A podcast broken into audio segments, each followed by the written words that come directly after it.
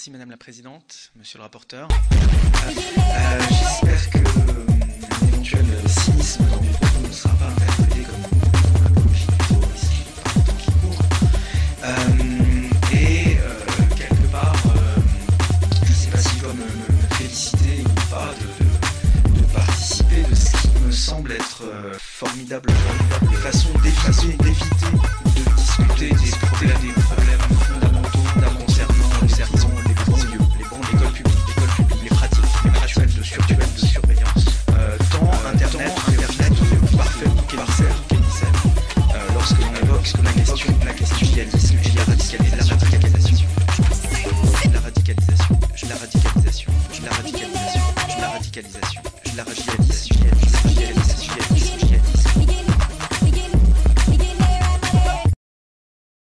Messieurs, bonjour. Nous vous interviewons aujourd'hui pour un- une chaîne YouTube qui s'appelle Thinkerview. On aurait aimé avoir votre avis euh, sur les, les derniers, les dernières gesticulations de nos gouvernants concernant la surveillance.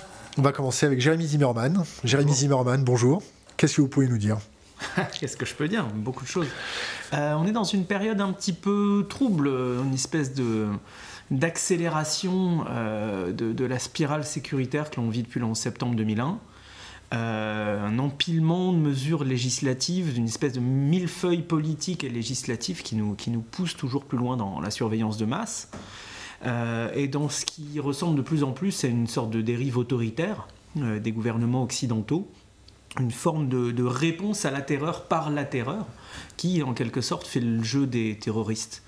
On l'a vu en France au cours de ces 12 derniers mois, il y a eu le vote de la loi de programmation militaire, la LPM, qui autorise euh, une surveillance de masse par des entités administratives euh, pour des types de données et des sources particulièrement euh, floues dans la loi et pour des types de, de- crimes, pour des types d'enquêtes, là aussi particulièrement vastes, suivi de très près euh, de la loi antiterroriste votée en novembre euh, 2014, euh, qui, outre euh, restriction de liberté de mouvement, euh, instaure cette nouvelle euh, catégorie de citoyens qui sont des suspectés futurs terroristes pour lesquels euh, la police a à peu près tous les droits de euh, euh, restreindre leur liberté de mouvement, euh, de les surveiller etc. Et laquelle euh, loi euh, anti-terreau euh, ajoute cette, euh, à cette notion, enfin sort je crois du droit de la presse, cette notion d'apologie du terrorisme pour en faire un délit et donne au pouvoir public, à l'exécutif, donc au ministère de l'Intérieur, la possibilité de censurer des sites internet qui feraient l'apologie du terrorisme. Alors le, le 8 janvier, au lendemain du massacre de Charlie Hebdo, euh, le gouvernement français envoyait à Bruxelles son projet de décret d'application de la LOPSI et de la loi Terreau concernant le, euh, la censure. C'était du réchauffé Donc, euh, bon, la LOPSI, ça fait des années qu'elle avait été votée, en 2010, je crois.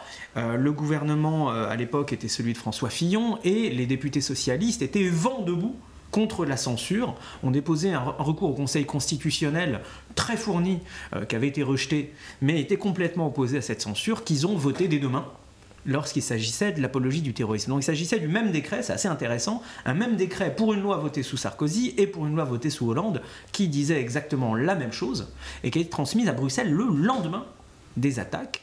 Euh, le, euh, le décret a été depuis publié. Et on attend les, détails d'implémentation. Et ce que l'on a donc depuis, deux jours, depuis la, la publication de ce décret, c'est aujourd'hui, en France, une censure administrative d'Internet. Pour les sites euh, pédopornographiques, pour les sites faisant l'apologie du terrorisme, euh, c'est évident que cette liste de motifs va s'élargir au cours du temps. On attend de voir les, les charlots euh, du disque et du film euh, obtenir eux aussi que le ministère de machin euh, demande à ce qu'on enlève des sites de l'Internet. On attend de voir ce qui va se passer. On l'a vu avec les, les- récentes arrestations et mises en examen pour apologie du terrorisme, que quand un ado republie une caricature qui reprend une caricature de Charlie Hebdo qui disait le, Coran c'est de la merde, ça n'arrête pas les balles, pour dire Charlie c'est de la merde, ça n'arrête pas les balles dans une mise en abîme assez, euh, assez splendide, euh, ce qui pourrait être considéré comme de l'humour peut-être, pas forcément drôle par certains, que boum, c'est qualifié d'apologie du terrorisme. Euh, le truc de, Dieudonné qui a obtenu sa campagne de pub internationale en disant je me sens Charlie Koulibaly, apologie du terrorisme, etc. Si c'est ce même type de propos qui sont considérés comme apologie du terrorisme par le ministère de l'Intérieur, qui va automatiquement envoyer un message aux fournisseurs d'accès pour leur demander d'empêcher de, d'accéder à certains. C'est une privatisation de la justice euh, Là, c'est une euh, administratisation, une exécutivisation, c'est un, contournement de la justice, ça c'est sûr. C'est c'est plus de la justice en, ce sens qu'il n'y a pas de juge. Est-ce que c'est un ersatz Est-ce que c'est un ersatz de la Stasi, c'est-à-dire un renforcement de la police administrative à un tel point qu'on est capable de bypasser le juge. Écoute, j'ai du mal avec les analogies euh, historiques comme ça pour dire est-ce que c'est pire euh, ou mieux que la Stasi, plus gentil ou plus méchant que les nazis, euh, pire ou moins Est-ce que ça sent Est-ce que ça sent comme? Une, une, chose est sûre, c'est que c'est un renforcement des pouvoirs de l'exécutif aux dépens du judiciaire, qui, dans une démocratie, est le gardien des libertés fondamentales que c'est une dérive sécuritaire. Euh, et surtout, euh, c'est quelque chose qui me dérange au, plus haut point dans, ma, ce qui me reste de fibre républicaine, si j'ose dire, c'est que c'est une tendance qui touche exactement de la même façon la droite et la gauche. Euh, une heure et demie après le massacre de, de, Charlie Hebdo, il y avait un communiqué de l'UMP pour dire que l'UMP soutiendrait le gouvernement dans tout ce qu'il ferait en matière de sécurité. Et lorsque la loi Terreau a été votée, on a vu les gens à la droite de la droite. Et, eh, je peux te poser une question? Attends, il y avait Thierry Mariani et Jacques Millard qui applaudissaient le gouvernement pour sa loi terroriste. Donc quand on en voit d'autres de, l'autre côté qui sont en train d'encaisser des points en disant UMPS, tous les mêmes, et qu'on voit UMP et PS voter les, mêmes, les, mêmes saletés, euh, quelque chose qui me fait très mal. On, ne prend plus le temps de réfléchir? Mais c'est normal, il y a une telle émotion euh, face à Charlie Hebdo que euh, bah forcément les politiques se sentent obligés de faire quelque chose, de communiquer leur action. Et euh, c'est une vieille méthode euh, qui, avait, qui a connu son heure de gloire du temps de Sarkozy, c'est un fait divers, une loi. Et bien là, ça continue dans le même sens. Il y a le fait divers Charlie Hebdo, il faut montrer qu'on est aux commandes, il faut montrer qu'on fait quelque chose. Et si tu veux, c'est une façon de montrer alors, on va, faire un euh, début de présentation. Alors, Tristan Nito, ex-Modilla, euh, vous avez fait une thèse sur la surveillance. Vous êtes en train de faire une thèse J'ai écrit, un livre sur, euh, sur la surveillance, tout à fait, parce que c'est un, un sujet qui me préoccupe énormément aujourd'hui. Pas simplement dans, dans le cadre qu'on discute aujourd'hui, mais ça fait des années que ça commence avec tout ce qui est business model autour du profilage des internautes, etc. Donc, plus largement, on voit la confluence des intérêts économiques et la surveillance euh, par, euh, par les États et les services secrets euh, travailler ensemble. par exemple, les, révélations Snowden ont été très, très intéressantes de ce point de vue-là. Et, et là, ben, voilà, je viens de quitter mon job, j'ai du temps pour écrire un livre et je me précipite, je prends ce temps pour écrire ce livre parce qu'il y a, y a beaucoup de choses à expliquer pour faire comprendre aux gens que la surveillance, c'est quels, sont les risques? Quels sont les risques si comme vous appelez euh, la plèbe, les gens ne comprennent pas la, problématique. Quels sont les risques? Oh ben il y a...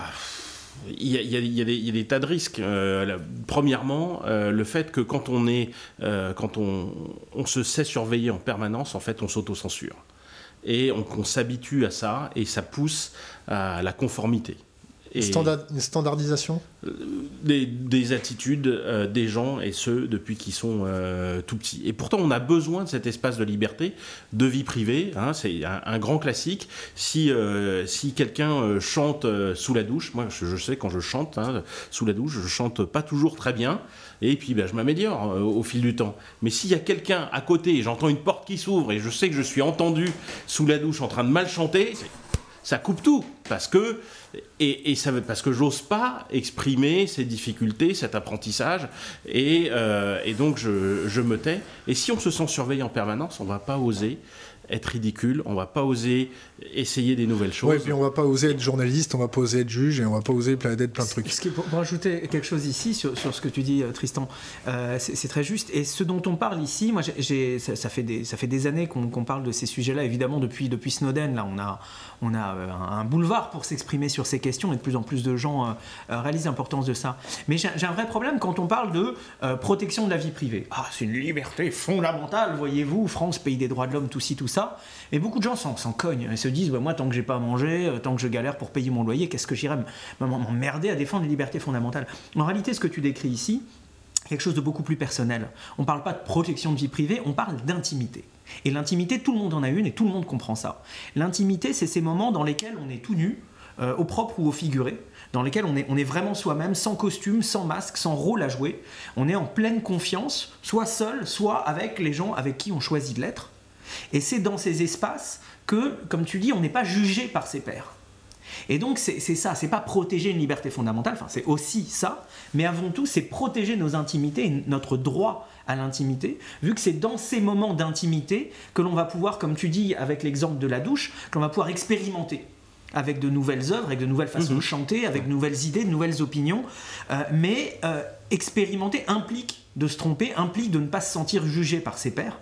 Et sans cette expérimentation, eh bien, voilà, on ne peut pas développer l'on est, on ne peut pas développer son identité. Donc c'est un combat pour nos intimités, pour nos identités. pour moi, c'est essentiel qu'on développe ça de cette façon-là. On a, on a Corben euh, à notre table. Salut Corben, salut, Manu. Euh, Corben, quand tu entends, euh, alors je te tutoie parce que voilà, t'es ni journaliste ni acteur, et puis la, collusion. Bon, je suis très fier.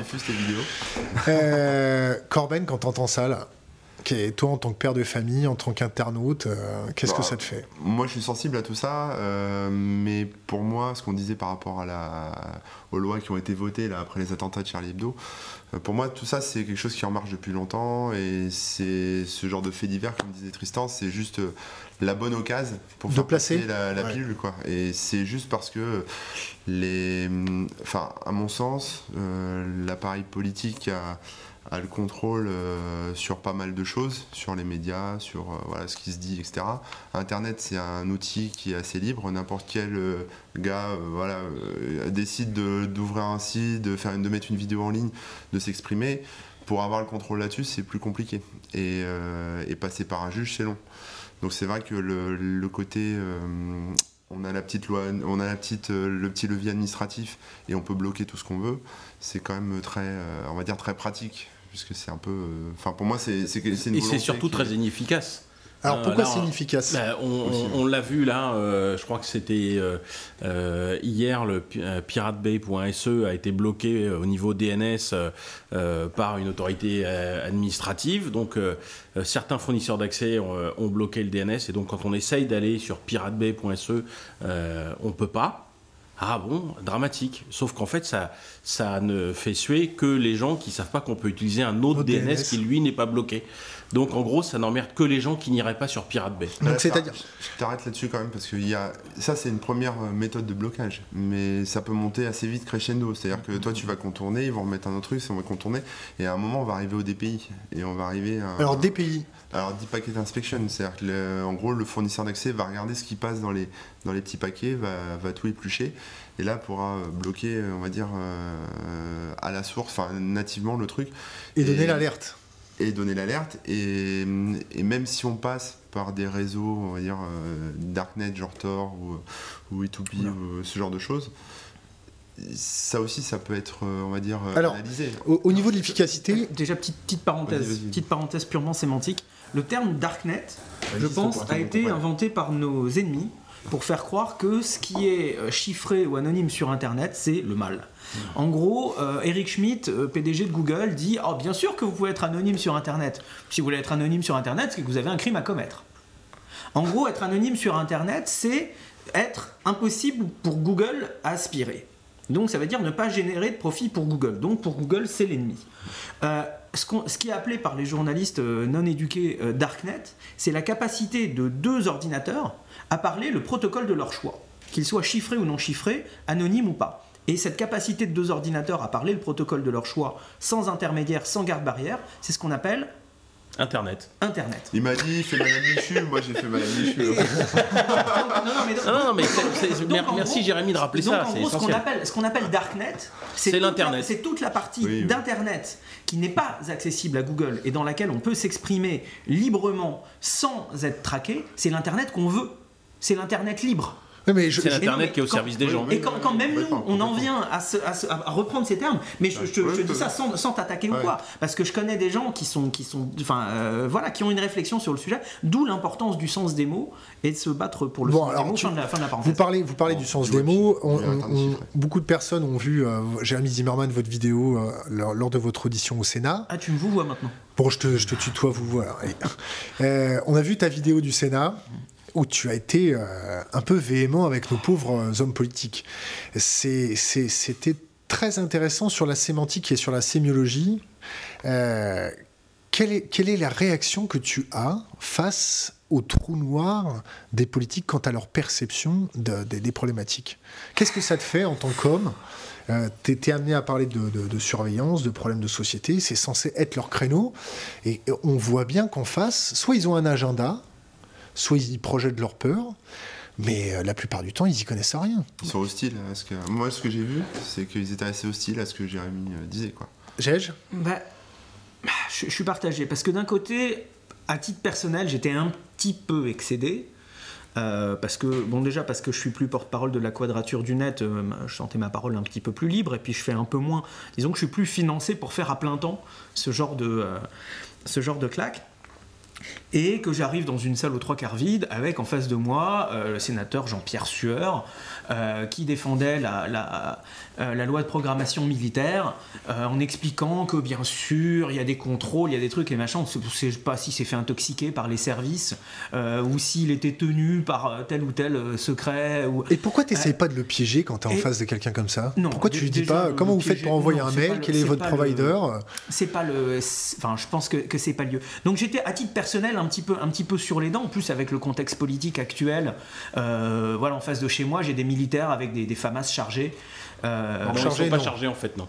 J'ai entendu dire qu'à ce niveau de Vigipirate euh, si mais peut-être Ils que sont écarlates, là j'ai j'ai entendu dire qu'on était au plus haut niveau de Vigipirate où ça veut dire que les armes sont chargées par défaut mais je- j'ai peut-être Mais c'est un secret polichinelle, mais en fait, il paraît que non. d'accord Mais, ils vont- mais il faut pas dire qu'ils sont Ah pas bon, chargés parce qu'évidemment. Bon, en les cas, on apporte notre soutien aux militaires qui se, qui se gèlent devant des De toute lieux. façon, pour moi, ça projette ni l'image d'une bonne gestion des, des finances publiques, ni de la sécurité de voir des petits jeunes de 19 ans en train de se geler les couilles avec des armes automatiques à la main. De toute Et façon, bref, tu peux pas tirer en ville avec un FAMAS, hein, donc euh, enfin, à moins de vouloir tuer des, passants, hein, donc.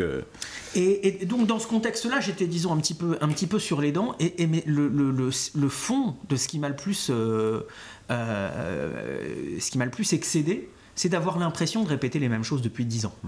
Leur expliquer pourquoi la censure ça marche pas.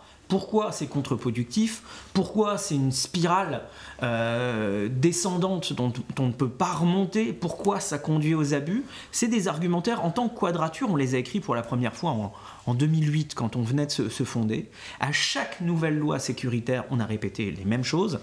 À chaque loi sécuritaire, on s'est fait balayer euh, plus, ou moins, plus ou moins rapidement. Les dernières, euh, j'ai raconté, c'était l'UMP et le PS qui votaient ensemble les trucs en, s'applaudissant, et l'impression que ça n'est qu'une étape de plus, comme ça a été dit. Euh, bon, j'aime pas trop le fait de qualifier l'histoire de Charlie Hebdo et de Hypercacher de euh, fait divers, parce que c'est un fait quand même exceptionnel, c'est pas si divers que ça. Mais effectivement, le premier fait venu, il n'y aurait pas eu ça, ça aurait peut-être été dans trois mois, dans quatre mois, ça aurait peut-être été un coup de couteau ici, une bombinette là-bas. À ce niveau-là, ça n'importe même pas. C'est le premier truc venu qui sert à faire avancer un agenda qui existe déjà. Comme après le 11 septembre 2001, trois semaines après le Patriot Act était voté aux États-Unis, on n'écrit pas une loi comme le Patriot Act en trois semaines, et ça a été documenté, le Patriot Act était déjà écrit avant. Et Naomi Klein euh, théorise ça très bien dans son bouquin La théorie du choc La stratégie. la du choc. stratégie du choc, euh, en, en expliquant que c'est l'instrumentalisation des, de- de- des peurs dans une opinion publique qui se manipule, qui servent à euh, faire avancer un agenda politique qu'on n'arriverait pas à rendre acceptable autrement. Donc c'est ça qui m'a vraiment mis euh, par terre et en gardant à l'esprit cette citation épique pour expliquer, pour illustrer cette stratégie du choc et surtout le rapport des politiques euh, à, à cet agenda sécuritaire, c'est Cameron interrogé sur la, dernière loi terreau en date euh, en, en Angleterre pour dire je vote ça parce que je ne veux pas être accusé lorsqu'il y aura un attentat de ne pas avoir fait ce que j'ai pu faire lorsque je pouvais le faire. Une espèce de pari sur le futur du passé du futur qui d'un point de vue grammatical déjà a du mal à s'articuler et qui montre que les politiques, à force de réagir le nez posé sur des, des chiffres de sondage, euh, non, euh, euh, gouvernent même plus aux instruments, mais gouvernent à une représentation À en, en chiffres de l'émotion des instruments qui sont ceux du pouvoir et que du coup tout ça est ouvert à toutes les manipulations et donc l'impression d'aller au Sénat pour pisser dans un violon parce qu'on sait très bien que quel que soit et je ne doute pas pour le coup des bonnes intentions de la rapporteure euh, la sénatrice Goulet mais que quelles que soient les conclusions du rapport, on va avoir dans quelques semaines une nouvelle loi sur le renseignement, et que cette loi sur le renseignement, ça va être forcément plus de surveillance, plus de pouvoir euh, à l'exécutif et à la police, euh, moins de judiciaire, et qu'Internet va Alors, encore je je t'ouvre une parenthèse. Alors, on a des contacts, toi comme moi, dans l'antiterro. Euh, on ne citera pas de nom aujourd'hui. Euh, pour l'avoir, pour les avoir, non. pour les avoir eu au téléphone il n'y a pas très longtemps, euh, on va se mettre à leur place. Il y a 20% de turnover euh, dans les services de renseignement intérieur. Euh, il y a un burn-out de, de certains. euh, On peut pas parler français. hein. ouais. Les gens sont fatigués. Les gens sont fatigués. euh, pour certains, on leur donne pas de moyens. Ils sont obligés d'imprimer les blocs des, des- des attentats, pas des attentats, mais des, radicaux euh, islamistes parce qu'ils ont aucune péri- aucun périphérique euh, sécurisé. Ils ont peur. Ils sont pas, ils sont pas renseignés. Je vais revenir devant Tristan. Est-ce que dans ton rapport, se tutoie maintenant, est-ce que dans ton, dans, dans ton rapport, dans ta thèse, tu émets des préconisations pour les politiques ou pour euh, la, la population quelles sont, quelles sont tes préconisations? Alors, il y, en a quatre plus une euh, préalable. Premièrement, il faut se documenter. Il faut essayer de comprendre comment ça marche, tout ça, plutôt que de se laisser. euh, Mais alors, euh, comment? Bah, C'est pour ça que j'ai écrit le livre, qui est vraiment fait pour euh, rendre euh, abordable toute cette problématique. Pourquoi il faut de la vie privée euh, Qu'est-ce que c'est que l'Internet Qu'est-ce que c'est que le cloud hein Enfin, Concrètement, le cloud, ça veut dire qu'on utilise l'ordinateur de quelqu'un d'autre. Il faut, faut le comprendre comme ça. Et puis après, il y a quatre pistes à étudier. La première, c'est d'utiliser du logiciel libre, c'est-à-dire du logiciel dont on peut voir et comprendre le code source pour voir ce qu'il fait. Ça, c'est absolument indispensable. On essaye de nous faire comprendre que euh, c'est une idée de hippie. Euh, la vérité, c'est que c'est ce qui fait tourner le monde et ce qui fait De droit de l'homiste, de droit de l'homiste, on dit. voilà. Euh, pour moi, c'est essentiel si on veut contrôler et avoir sa liberté avec le numérique qui, qui monte chaque jour en puissance. Il faut utiliser des logiciels libres, premièrement. Deuxièmement, il va falloir utiliser du chiffrement ce qu'on appelle aussi de la crypto. C'est-à-dire que les échanges qu'on fait sur Internet et autres, il faut utiliser du chiffrement. Ça veut dire aussi qu'il faut que nous, informaticiens, on rende le chiffrement facile à utiliser. Puis une clé de chiffrement euh, au dehors qu'une clé de chiffrement américaine, ce serait bien. F- on va commencer doucement. Déjà, essayer d'expliquer ce que c'est que le chiffrement et commencer à s'en servir le plus possible euh, pour éviter euh, les grandes oreilles, pour éviter euh, l'espionnage économique. Et vous n'avez pas, Euh. pas l'impression qu'en en ayant ce type de préconisation, vous renforcez les terroristes en face de vous? Non. Je, je suis sûr que j'ai arrivé Très à. bon troll. Très bon troll. oui, là. Ouais, je suis obligé de faire le troll. hein. Non, non, il, il faut, euh, je- je- il faut se protéger de toute façon parce qu'il y a un gros problème aujourd'hui, c'est quand on voit euh, dans euh, les révélations Snowden, donc le, lanceur d'alerte euh, Edward Snowden qui a communiqué des documents de la NSA à des journalistes en juin 2013, euh, quand on fouille un petit peu ce qu'il y a dans cette énorme documentation, probablement des millions de documents, on voit très bien que en fait les vrais clients de la NSA, ça va être le ministère de l'Agriculture américain, euh, ça va être euh, les- le ministère du Commerce. Donc c'est de l'espionnage, c'est de l'espionnage, c'est de euh, l'espionnage industriel, économique. euh, voilà, économique, et euh, pas euh, simplement de la lutte euh, antiterroriste euh, ou anti. euh, même, pas, même pas pas simplement, c'est que c'est un rapport de la New America Foundation et je crois qu'il y a un, un rapport d'une commission consultative de la Maison Blanche qui arrive à peu près aux mêmes conclusions. La New America Foundation avait trouvé que c'est dans moins de 1% des cas d'attentats terroristes déjoués qu'il y a eu besoin de la surveillance de masse. Donc ça n'a absolument aucun impact Mhm. sur la lutte contre le terrorisme. Bon, alors, là, là, on a fait le, euh, au niveau des Et préconisations. il en reste alors, une. on a- donc, euh, il en reste deux, puisque la troisième, ça va être l'auto-hébergement, c'est-à-dire faire tourner, si on a des besoins de, de, de cloud, c'est-à-dire d'un serveur, il ne faut pas euh, que ça tourne euh, chez Google, mais il faut le tourner, faire fonctionner sur un ordinateur sur lequel on a le contrôle, donc ça va être probablement de l'auto-hébergement. Euh, donc avoir une boîte, peut-être que ça serait à terme notre box internet où on pourrait stocker nos propres données. Et puis quatrièmement, quatrième piste, ça va être changer le business model des services d'Internet aujourd'hui. Parce qu'aujourd'hui, le, truc qui fait tourner euh, l'Internet commercial, c'est la publicité ciblée. Et la publicité ciblée, ça consiste à savoir un maximum de choses sur l'utilisateur pour ensuite monétiser ce, savoir, ce profil sur l'utilisateur, le monétiser auprès d'annonceurs. Et là, on comprend en fait que les annonceurs, c'est les, vraiment les clients de Google, de Twitter euh, et de Facebook.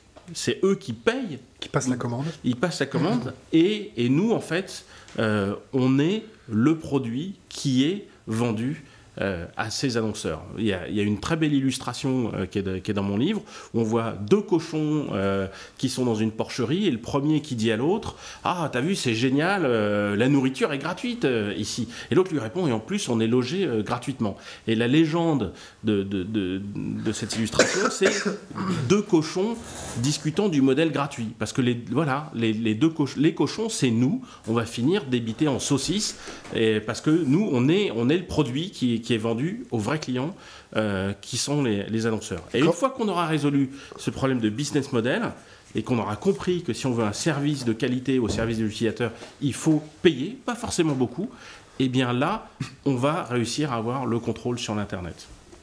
Corben Oui. Alors, on est des côtelettes Est-ce que tu as, est as l'impression qu'on est des côtelettes? Euh, Ouais, totalement. Oui. Tu vois comment dans ta vie de tous les jours? Euh, bah moi je vois qu'autour de moi euh, tout le monde utilise Gmail. Euh, rien que ça déjà, si les gens se passaient de Gmail, ça serait déjà beau. Pourquoi Et toi tu n'utilises plus Gmail, alors tu utilises quoi à la place? Moi je suis passé, alors moi je suis pas passé en auto-hébergement au niveau des mails, mais je suis passé chez OVH. Donc tu payes donc tu payes. Donc je paye. C'est bah voilà. Mais effectivement, ça a un prix aussi. Ça, de toute façon, la, vie privée. Mais c'est très bien que tu payes. Hein. Je pense que tu as compris que la vie privée justement. Et enfin, de tout le sujet dont on parle, il y a un investissement, que ce soit financier ou que ce soit en termes de connaissances et d'implication technique pour s'y mettre et monter son petit truc chez soi, il faut quand même y aller. Quoi. Si on reste comme des veaux, euh, voilà, un peu comme les gens qui regardent la télé et qui, qui font que regarder la télé. S'ils vont pas se documenter eux-mêmes sur le net, s'ils vont pas euh, voilà, euh, essayer de rencontrer des gens, etc., et ben, leur seule fenêtre vers le monde, c'est la télé. C'est la même chose avec, euh, avec ce qu'on fait au niveau. Euh, enfin, avec les services qu'on utilise au quotidien. Si on est abreuvé, bah, comme les cochons, avec euh, de la nourriture gratuite, bah, on la mange et on réfléchit pas, et puis on. Et, on finit débité en saucisson. On finit débité en saucisson, donc voilà, c'est. Jérémy Je, vais revenir dans un instant sur cette, sur cette démarche active, plus qu'à l'information, à la connaissance, parce que je pense que c'est la clé. Mm. Juste apporter une précision ou deux. Tristan, quand tu dis il faut de la crypto, oui, mais il faut de la crypto de bout en bout. C'est ce qu'on appelle end-to-end encryption en anglais, par opposition à la crypto euh, de point à point, euh, à savoir la crypto dans laquelle l'utilisateur génère une clé, l'autre utilisateur génère une clé par un échange de clés publiques. On s'assure de pouvoir communiquer par un canal que l'on estime de confiance sans avoir besoin de faire confiance à qui que ce soit d'autre c'est pas Apple qui a la clé, Google qui a la clé, le certificateur du certificateur du certificateur du machin qui a la clé comme quand on utilise HTTPS. Non, non. Il y a des produits qui font ça? Bien sûr, il y a GPG pour le mail, il y a OTR, off the record pour le chat, euh, il y a Text Secure et Redphone, même s'ils sont distribués un petit peu bizarrement ah, sur Android. Euh, on pourrait publier sur le site de Thinkerview euh, ben, un lien vers, le, par exemple, le, blog de, Corben qui référence ça ou le site contrôle-tes-données.net. mais c'est pas, pas l'objet ici. Juste que euh, euh, philosophiquement et technologiquement, c'est quelque chose de très différent. C'est la crypto qui est aux mains de l'utilisateur par rapport à juste la crypto. Euh, aussi, rajouter un petit point, quand tu dis auto-hébergement, je suis d'accord, c'est l'objectif. Mais l'auto-hébergement, c'est l'aboutissement, c'est le degré ultime de la décentralisation des services et des communications. Ce que l'on vit, c'est la décentralisation. Au lieu, en attendant d'avoir ma Freedom Box, euh, le professeur Eben Moglen, le grand euh, phare dans la nuit, inspiration, l'immense professeur Eben Moglen, a expliqué en 2010 déjà sa vision pour une Freedom Box qui conduisait à nous, nous, permettre de décentraliser les services et les communications. En attendant d'avoir ce gadget que l'on doit euh, faire avancer, qui n'avance pas aussi vite qu'il devrait, et qu'on devrait rendre aussi sexy qu'un iPhone, le petit bidule qu'on met dans une prise et pouic, ça y est, on a ces images chez soi, ces mails chez soi, on décide de partager avec qui on veut, il y a crypto qui marche comme ça, etc. En attendant d'avoir ça, si c'est mutualisé à l'échelle d'une bande de potes, à l'échelle d'une association, d'une entreprise ou même d'une administration publique, c'est déjà vachement mieux que tout mettre chez Google. Ce qu'on faisait nous avant. Donc l'objectif, c'est la décentralisation et l'auto-hébergement, c'est l'aboutissement de ça. Maintenant, ce que je voulais ajouter là-dessus, c'est que quand on regarde ces technologies qui libèrent, logiciel libre, euh, décentralisation des services et chiffrement de bout en bout, ils sont dans le miroir des caractéristiques des technologies qui contrôlent, qui sont logiciels et matériels fermés, pour qu'on puisse pas savoir ce qu'ils font, services centralisés pour agréger masse de données, les recouper entre elles, profiler, profiter, euh, et le, l'illusion de sécurité, le petit cadenas, tu fermes les yeux, tu fais confiance à Google et tout marche très bien. Ces trois caractéristiques des technologies qui contrôlent reposent sur le même mécanisme qui est de soustraire à l'utilisateur la capacité de comprendre.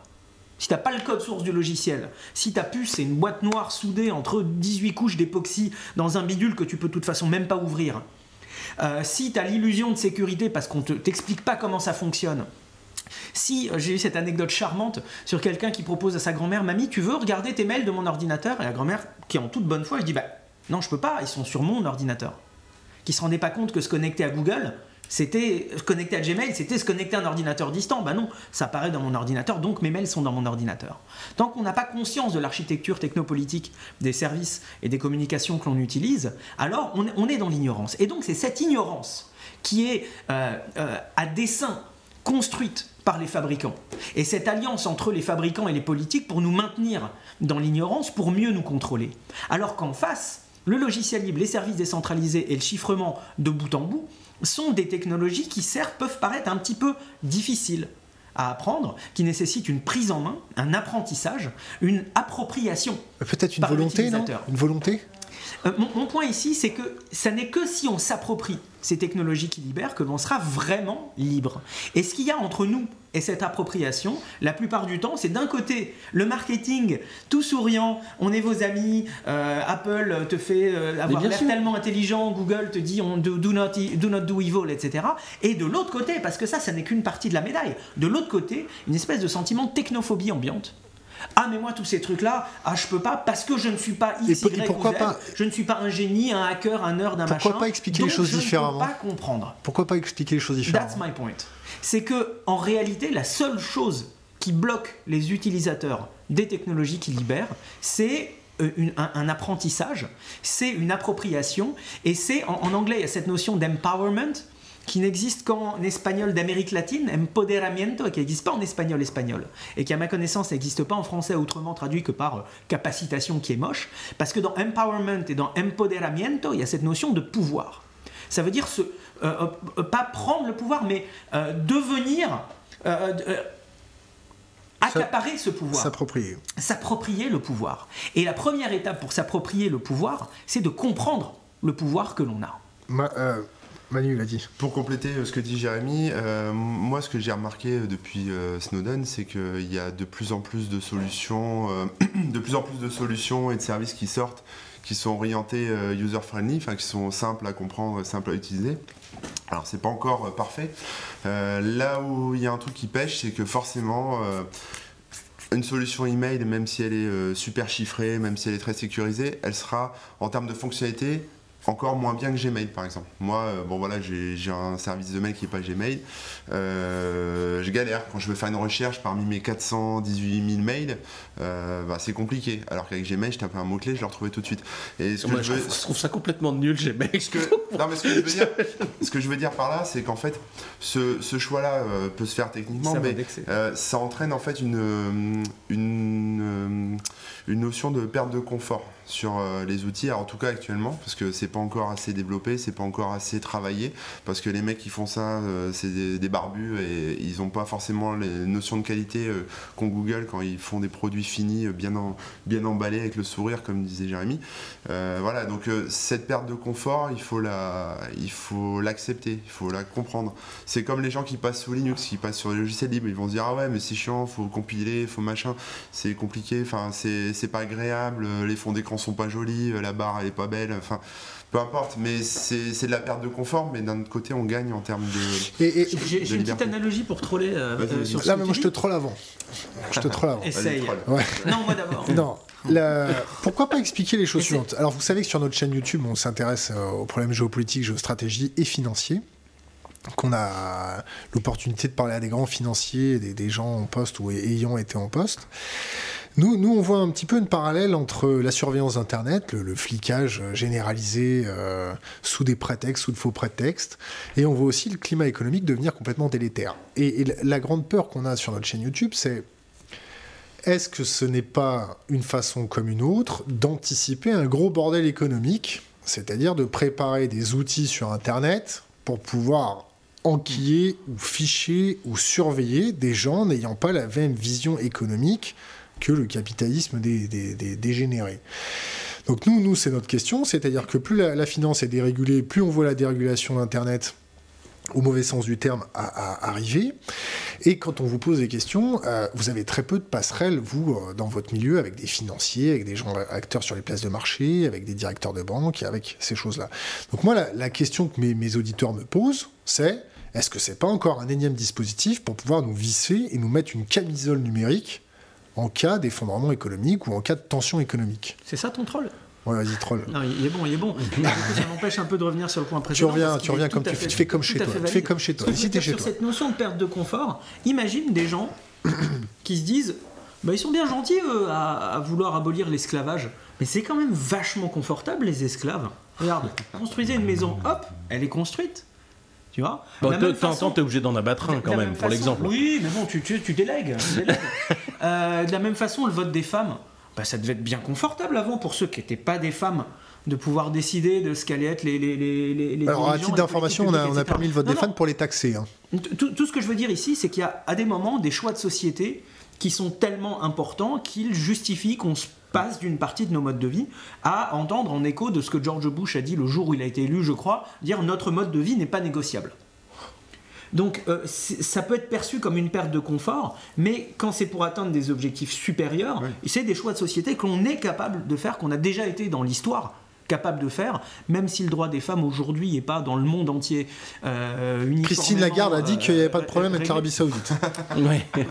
et dans une façon très discrète, est Maintenant, pour revenir sur, ta question, euh, et le fait d'anticiper les crises, que, que, la surveillance de masse soit un outil de contrôle social, je pense que c'est évident ce que ce qu'évoquait Tristan tout à l'heure sur l'autocensure, c'est pas juste l'autocensure. Non mais Jérémy, merde, à l'heure actuelle, la surveillance de masse, on n'est plus à l'époque de la Stasi, à l'époque de nos grands-parents où ils faisaient tous des fiches et qui plaçaient des micros chez toi à l'arrache, des micros qui étaient la taille de mon téléphone portable. Là, on passe à, là, on passe oui. à la surveillance de masse plus la loi de Moore, c'est-à-dire le doublement des capacités des composants électroniques tous les deux ans.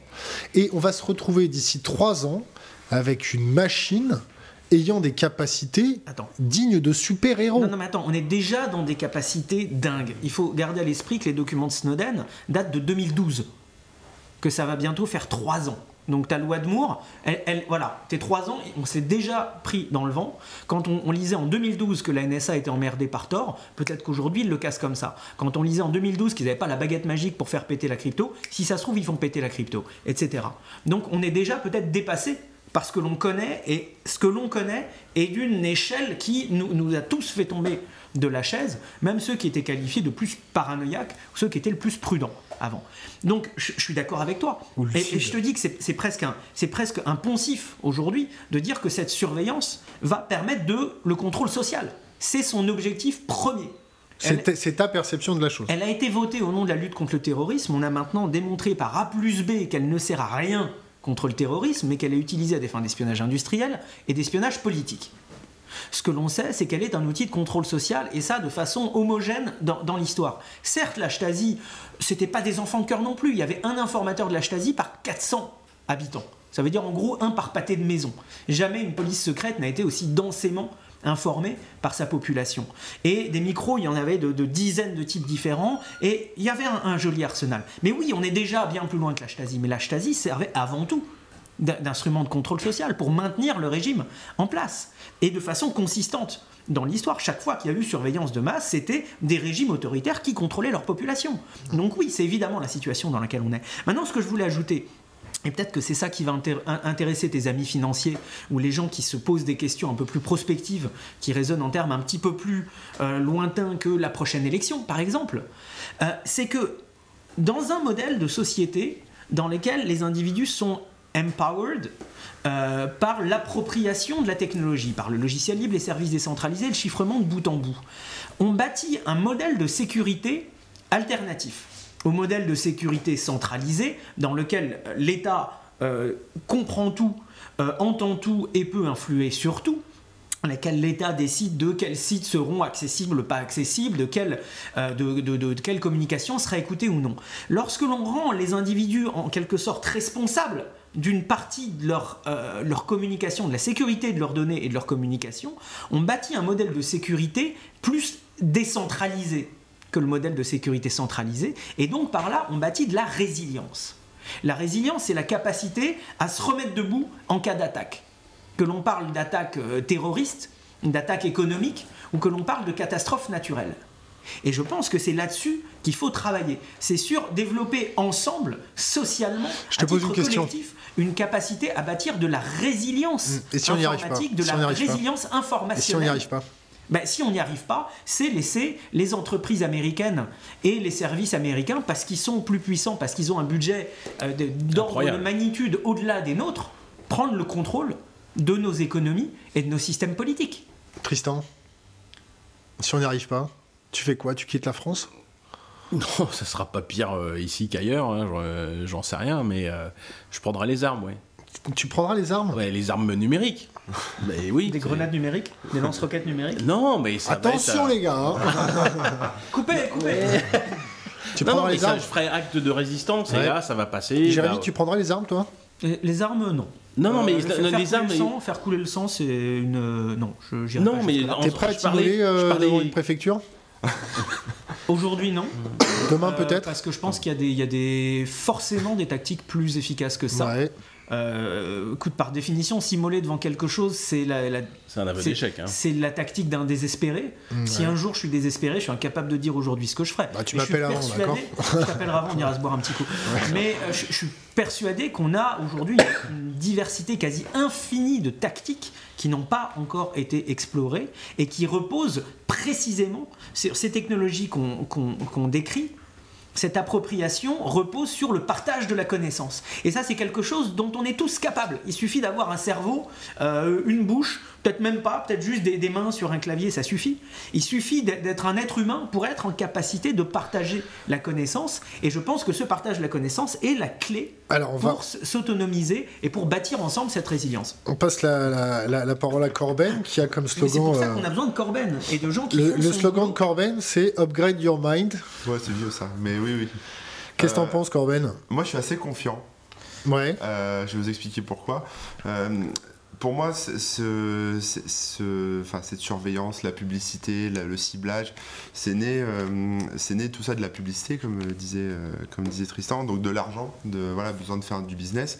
Là-dessus se sont greffés les, les gouvernements parce qu'effectivement, c'est bien pratique d'avoir un Facebook pour aller piocher dedans Ça finance aussi les campagnes. hein. Eh ouais. aussi.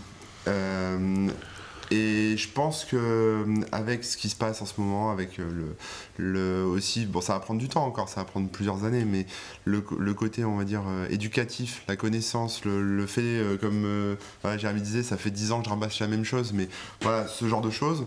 euh, au bout d'un moment, il va y avoir quand même des, boîtes qui vont se monter, les hackers qui vont réagir, des, business models qui vont se monter, des choses qui vont être payantes, qui vont être, voilà, qui, vont se financer et qui vont baser leur business model, comme on le voit maintenant par exemple sur le bio ou sur ce genre, de choses, qui vont baser leur business model sur, euh, sur euh, la vie privée, sur, euh, sur euh, voilà, le, le chiffrement, sur le respect de tout ça.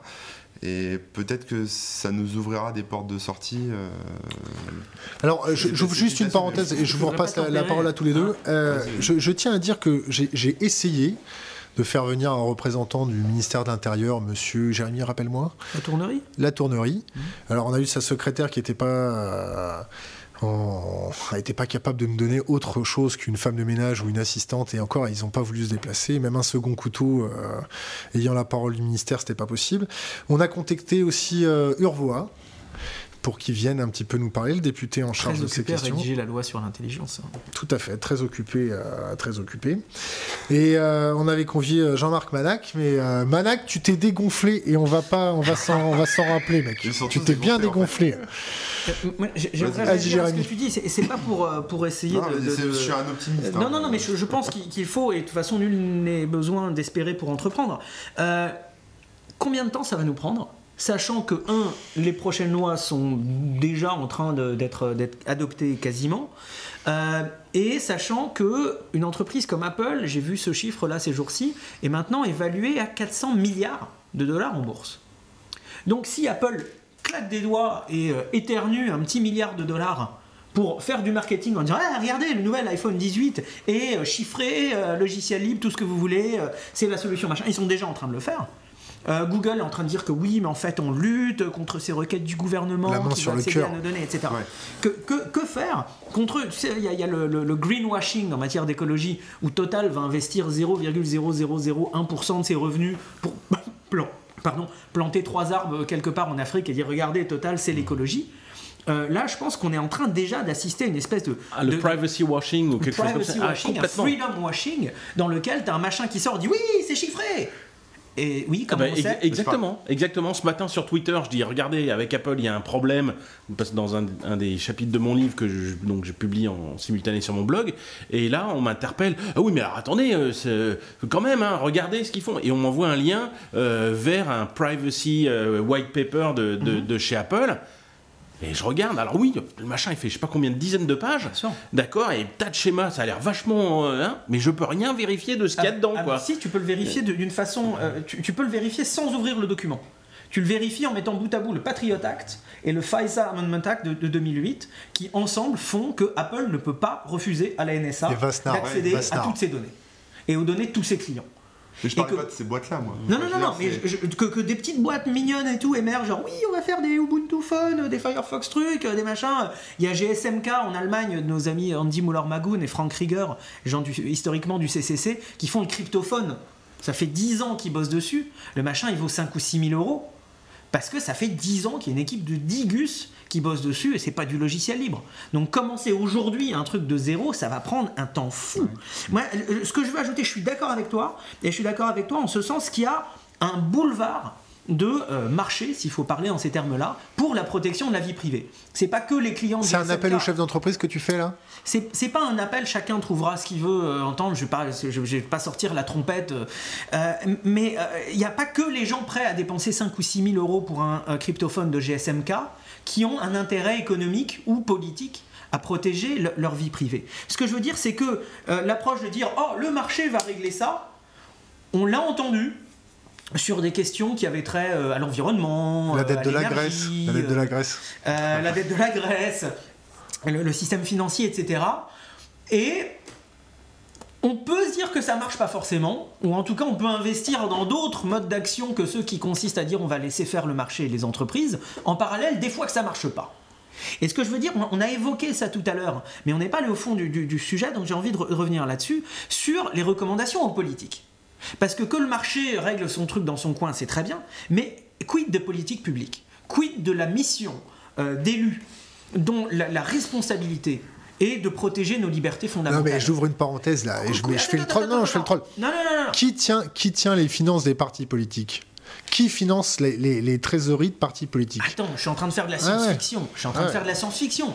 Je te, je te parle de gens qui sont à la tête d'institutions qui sont en train de perdre leur légitimité, qui sont en train de voir pour les plus lucides arriver le spectre d'une vague euh, brune, marine, ou de machin comme ça, au travers de, de toute l'Europe. Et on va leur laisser des outils extraordinaires. et qui se retrouveront à la tête de l'appareil de, de- de surveillance et de contrôle social qu'on est en train de bâtir pour eux.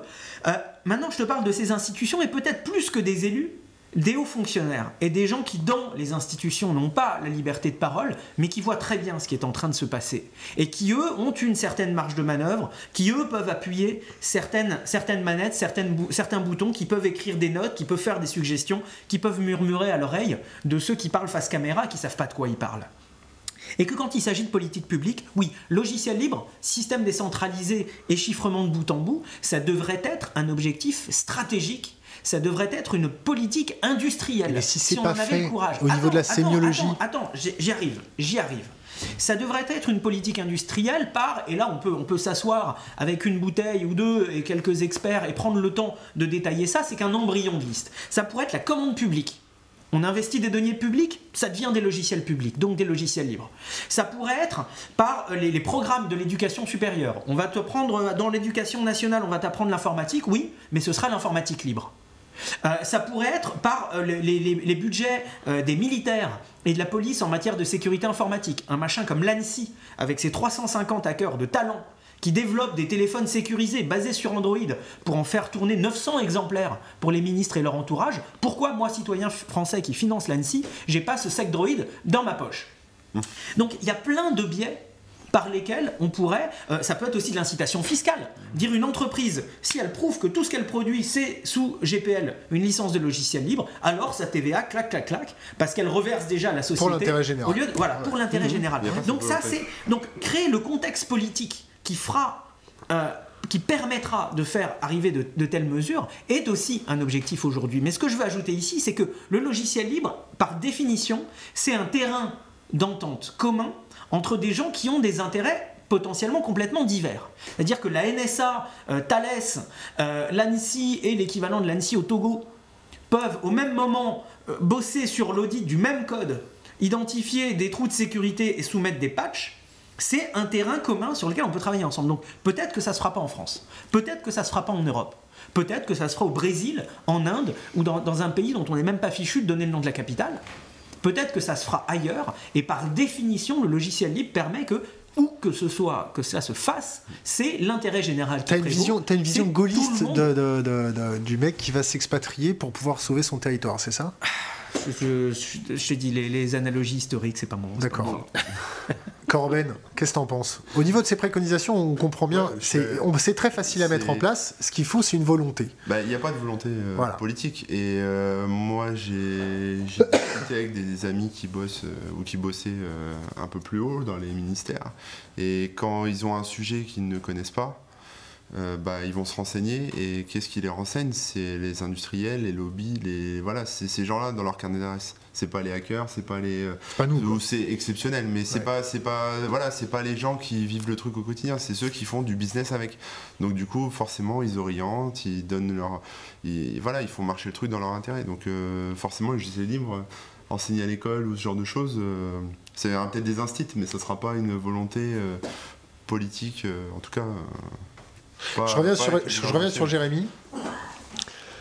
Pour, pour pouvoir faire germer cette volonté, euh, est-ce que tu penses qu'il faudrait un élément exotique pour les fédérer? Est-ce que tu, tu penses qu'il faudrait un. un- parce que Alors- c'est c'est quand même. T'entendre dire ces préconisations, c'est très facile à mettre en place. Et moi, au niveau de la sémiologie, je me pose la question pourquoi c'est pas mis en place? Alors, bon, le problème, c'est que je viens de passer 7 ans à temps plein à courir dans les couloirs euh, des parlements, des ministères, du Parlement européen, de la Commission européenne, etc. Et que j'en sors avec euh, la très forte euh, impression qu'il va falloir aller faire ces choses-là ailleurs. Et en même temps, la conviction qu'il ne faut pas abandonner ces terrains-là. Je ne vais pas parler en termes aussi crus que la corruption du processus politique, et pourtant j'ai du mal à trouver d'autres mots.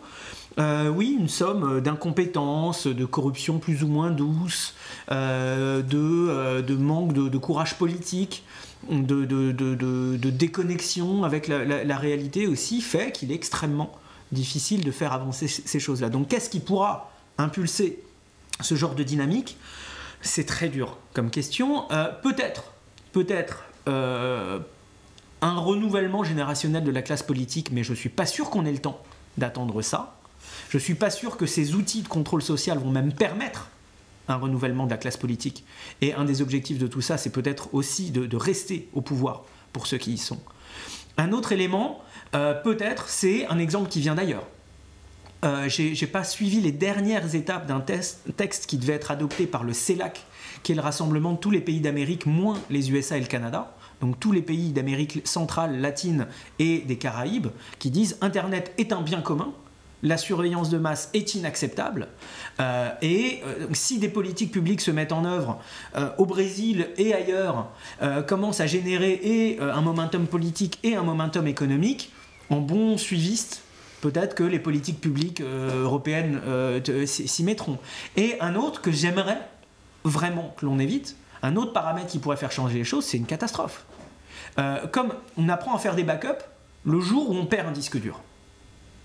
Comme on apprend le chiffrement le jour où on se retrouve avec toutes ces données exposées sur, la place publique. Euh, J'aimerais pas qu'on en vienne à apprendre le logiciel libre le jour où on sera fait paralyser nos, systèmes par euh, des alliés de l'OTAN ou par des gens qui auraient pris le contrôle d'une partie du système de l'OTAN et où sera démontré par A plus B que no- no- notre faiblesse aura été de dépendre d'entreprises US pour no- notre, euh, les aspects stratégiques de notre, euh, notre information. J'espère. Tristan, Alors, moi, j'ai j'ai un petit espoir euh, dans le marché euh, et dans les gens qui font du logiciel libre. Euh, comme Corben, j'essaye euh, de regarder là où on peut, euh, là où les choses peuvent marcher, et puis d'y mettre mon énergie. Donc, ça commence par l'éducation. C'est pour ça que je, fais ce livre en essayant de le rendre aussi facile d'abord que possible. Et puis, il y a aussi des gens qui font du logiciel libre en France, et il n'est pas exclu qu'il y en ait qui fassent du logiciel libre qui soit utilisable par tous. Hein, on a réussi à le faire euh, à l'époque où j'étais chez Mozilla, on l'a fait avec Firefox, c'est-à-dire qu'on a fait un logiciel qui est libre mais qui est facile à utiliser et 450 millions de personnes l'ont téléchargé euh, et installé sur leur machine et on a réussi à remettre le, web d'aplomb. Euh, maintenant la problématique... Jérémy, si tu veux enchaîner, enchaîne. Non, mais on va pas- on va- sur le web d'aplomb. euh, il, est, il est pas autant aussi droit que je, je le, sou- je le souhaiterais. Il est depuis, c'est étonnamment euh, concentré, centralisé, en silo, euh, ce qui, est- qui est finalement le problème qu'on est en train de décrire actuellement. Continue, Jérémy. Euh, mais euh, il va falloir euh, euh, trouver de l'énergie pour faire euh, des logiciels libres au service des utilisateurs qui répondent à toute la problématique dont on vient de discuter. Mais, euh, et là c'est là où je suis pas d'accord euh, avec Corben, c'est que bon d'accord, aujourd'hui on le voit, par chiffrer ses mails, mais c'est un cauchemar quoi.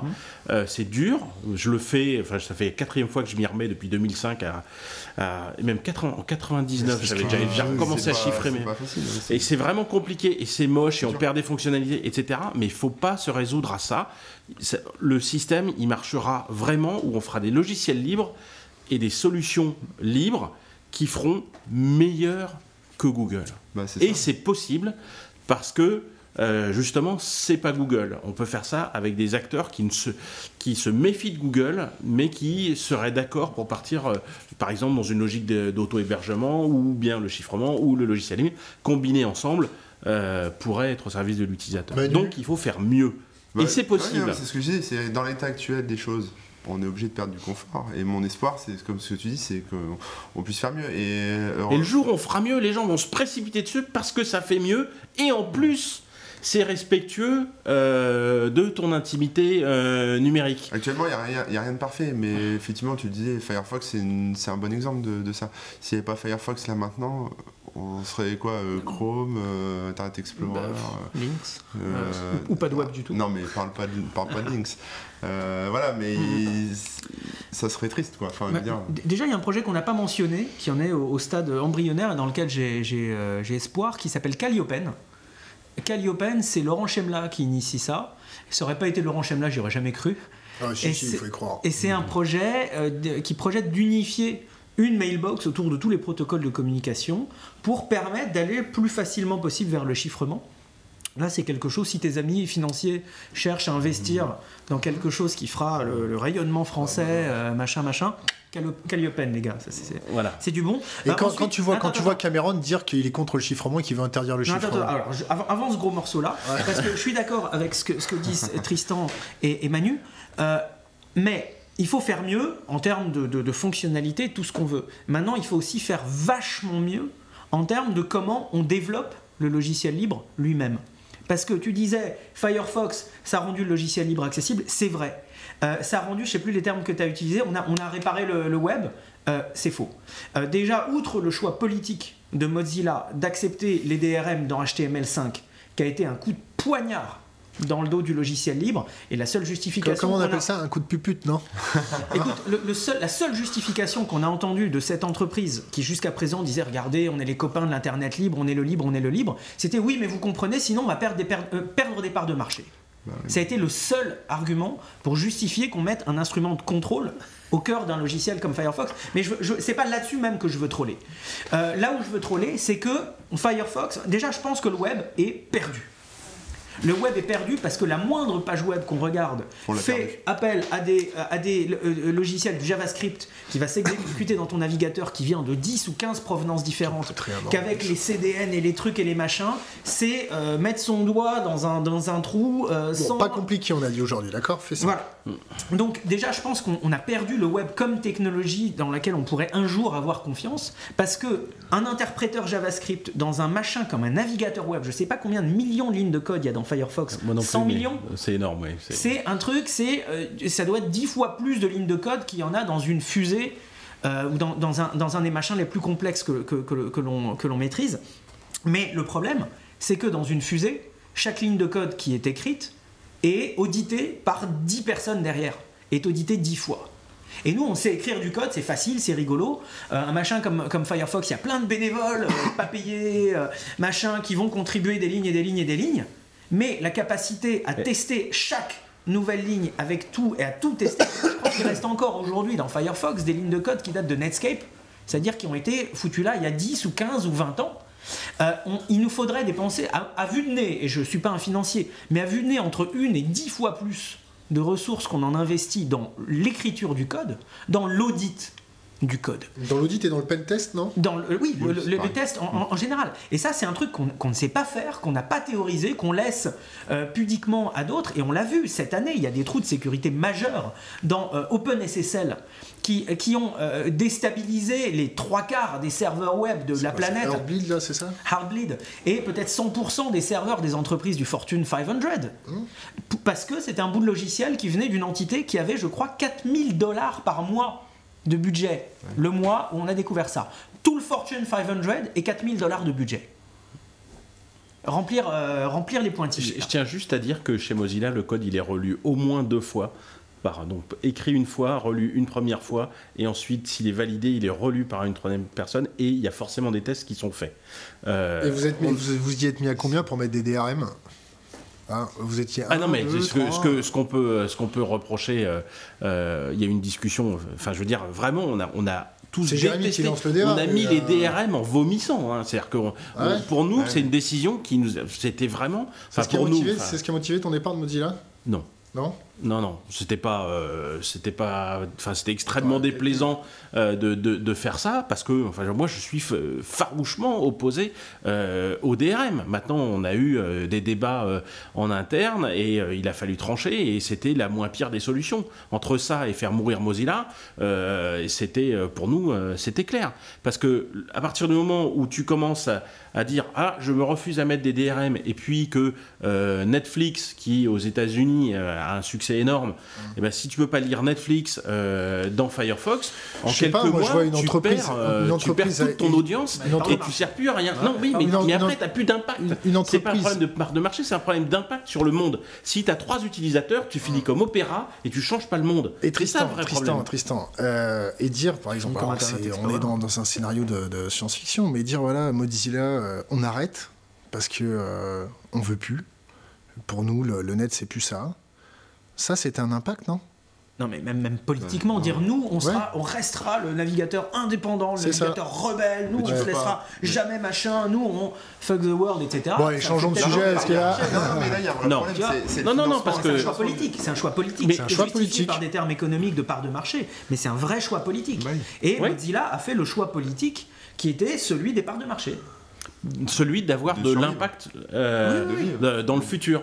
Soit tu survis et tu as des parts de marché et donc tu impactes le monde, En contrôlant soit... tes utilisateurs. Mais là, c'est là où Non, non, non, parce là- que la façon dont on l'a fait, euh, le, le, Le sandboxing, le- le- oui, oui, c'est, Bon, c'est je, vais, je vais sandboxé, discuter etc. tout seul Non, avec Corben. Moi, c'est là, où il y a les, les limites. Enfin, tu vois, par exemple, tu parlais d'OpenSSL avec sa faille parce qu'il y a un Gus qui, fait n'importe quoi. Et parce qu'ils ont 4000 euros de budget par an ou je sais pas quoi. Mais le, financement du libre, c'est un vrai problème. Et euh, il y a personne qui finance ça. Et ok, c'est bien d'être euh, tout blanc et de, s'accrocher à, des, à ces valeurs, etc. Mais il y a des moments, effectivement, comme euh, ce qu'a fait Mozilla avec Google ou avec le DRM, t'es obligé, si tu veux. tu te marres, mais c'est vrai. Enfin, moi, Ouais, c'est je me comme ça que je je hein. Je vais tous. peut-être me faire mais t'es obligé de, de faire un pas de côté pour continuer à avancer dans la bonne direction. Sinon, tu, tu crèves et puis c'est la, la- le- c'est le, le chemin qui Je s'ouvre pour suis d'accord. Euh, on, on refera une émission là-dessus si vous voulez. Je vais dernière question, une chacun. Un conseil aux jeunes générations. C'est classique. À chaque fois que vous passez dans l'émission, euh, c'est c'est la, c'est la question fatale. C'est un conseil aux jeunes générations. Une bouteille à la mer sur Internet. On va commencer par Corben. Ouais, bah moi, si j'ai un truc à dire, c'est euh, prenez pas tout comme. Enfin, toutes les infos comme elles viennent, euh, documentez-vous, essayez des trucs, euh, voilà. Prendre le temps de réfléchir. Réfléchissez et puis mettez-les un peu les mains dans le cambouis. C'est pas, c'est pas si compliqué que ça, quoi. Enfin, faut essayer de, ouais, de se poser les bonnes questions, de, de creuser, quoi. Faut creuser. Tristan? Bah, ça va un peu dans le même sens. Euh, J'irai pas jusqu'à dire qu'il faut lire mon bouquin, vu qu'il n'est pas encore sorti, mais euh, c'est ça. Moi, je veux donner les billes aux gens pour essayer de comprendre euh, l'Internet et commencer à agir. Il ne faut pas tomber euh, dans la résignation. C'est ça la difficulté aujourd'hui dans, toute la surveillance. Et, et ce- Bah il y a, il y a cette, cette impression d'impuissance. Les entreprises vous disent qu'avec Apple c'est magique et donc euh, on est passif, ou bien sinon on- c'est l'horreur. Non, il y a possibilité de faire des choses. Il faut euh, creuser. L'informatique c'est passionnant. Enfin, je pense qu'on en est tous convaincus autour de cette table. Et donc il faut prendre son destin en main, commencer à bidouiller, euh, regarder ce qu'on peut faire avec des logiciels libres. Et euh, c'est euh, c'est excitant et on se sent empowered. On sent qu'on reprend le pouvoir. Et euh, c'est fun et en plus ça nous sert pour l'avenir. Jérémy. Bah, moi j'ai l'impression de dire un petit peu la même chose, euh, à savoir euh, questionner. Tout questionner. Se Demander questionner. des réponses ou Se- questionner Non, non, non, se- euh, questionner. Par exemple, se questionner soi-même. Quand on, à chaque fois qu'on fait un choix, le remettre en question. Poser la question à des autres, prendre d'autres avis. Quand on lit quelque chose, le questionner, c'est-à-dire croiser ses sources. Et Ouais. aussi questionner l'autorité. Et ne, ne jamais rien prendre pour argent comptant, toujours vérifier les choses avant de se faire sa propre opinion. Euh, c'est Aaron Schwartz qui disait lisez, posez-vous les questions, et que une, une grande partie de ce que l'on appelle l'intelligence est en fait de la curiosité. Et cette curiosité, je pense que c'est ce qu'il y a au cœur de la démarche hacker. De, de- cette- cet enthousiasme vis-à-vis de la technologie qui pousse à toujours vouloir contrôler la technologie plutôt qu'être contrôlé par elle. Je pense que c'est un, un- des enjeux de société les plus importants pour le, le- le futur de, nos, de, nos- de- de notre humanité. Et que ce qui a été corrompu là, c'est notre rapport à la technologie. On s'est fait chipper, on s'est fait voler. On s'est fait voler le contrôle de nos, de nos machines, qu'il s'agit de le reprendre. Et pour le reprendre, il faut se poser la question de ce rapport à la technologie, se poser la question de comment fonctionne la technologie, et se poser la question de comment, à titre individuel et à titre collectif, on va, on va changer tout ça. Messieurs, merci. Merci.